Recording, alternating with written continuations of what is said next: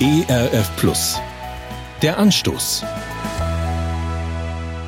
Wintersonnenwende. Die Tage werden wieder länger, die Nächte kürzer, auch wenn ich momentan noch nichts davon merke.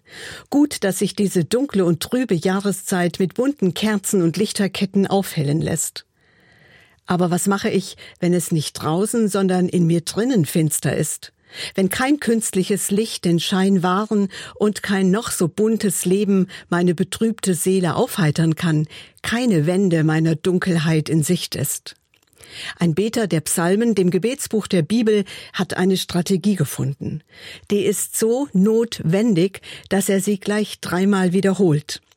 Die Losung für heute bleibt schon an der zweiten Wiederholung hängen. Im Psalm 42, Vers 12 lese ich, Warum betrübst du dich, meine Seele, und bist so unruhig in mir? Harre auf Gott, denn ich werde ihm noch danken, dass er meines Angesichts Hilfe und mein Gott ist. Unüberhörbar ist das Schreien des Psalmbeters und unerschütterlich zugleich sein Vertrauen auf Gott. Wie ist das möglich? Der Beter weint nicht einsam in sich hinein, redet seinen Kummer nicht klein und die Sorgen nicht schön.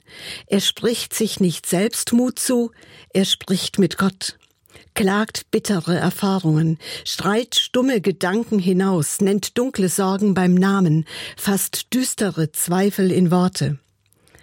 Von dem Psalmbeter lerne ich, Gott kann zwar verborgen sein, aber niemals abwesend. Er hört nicht auf, mich zu hören. Das macht mich ruhig, hilft mir auszuharren, zu warten. Auch wenn ich im Moment noch wenig Licht sehe, Gottes Hilfe ist nicht aufzuhalten. Sie ist wie eine Wintersonnenwende in meiner Seele. Es ist nur eine Frage der Zeit, wann es heller wird, nicht ob es heller wird. Dafür will ich Gott heute schon danken.